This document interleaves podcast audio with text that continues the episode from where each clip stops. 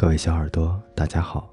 今天呢，继续为您带来长腿叔叔乔洛莎·艾伯特小姐给长腿史密斯先生的信第三章。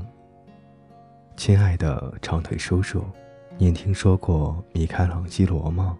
他是中世纪意大利著名画家，上英国文学课的人好像都知道他。我说他是个天使，惹得全班哄堂大笑。可那名字听上去很像天使，您说是吗？糟糕的是，在大学里，大家都认为你应该懂得一些你根本没有学过的东西，有时真让人尴尬。不过现在，只要女孩子们提到我不懂的事，我就闭口不言，而是回去查查字典。上学第一天，我闹了一个大笑话，有人提到麦特林克。而我就问他是不是个大一新生，这个笑话传遍了整所大学。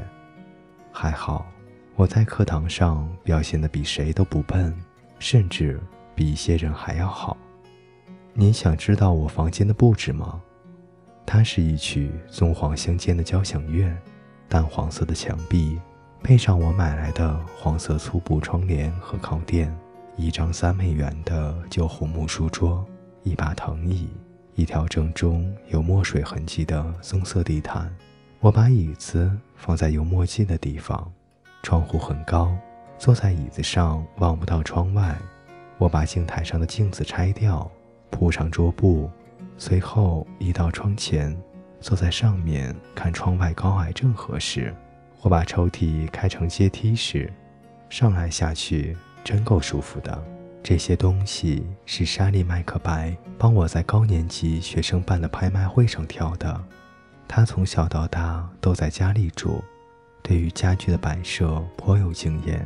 如果您这辈子从没拿过超过五毛钱，您是很难体会那种购物的乐趣。用一张真的五元钞票去买东西，还能找些零头回来。我向您保证，亲爱的叔叔。我对您给的零用钱真的心存感激。莎莉算是全世界最好的人了，而茱莉亚·平莱顿则相反。注册处的人将这么一对安排在一起，可真够古怪的。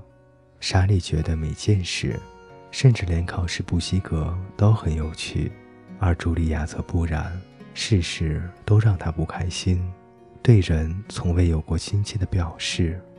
也许他相信，只要是平莱顿家族的，毋庸置疑，一定可以上天堂的。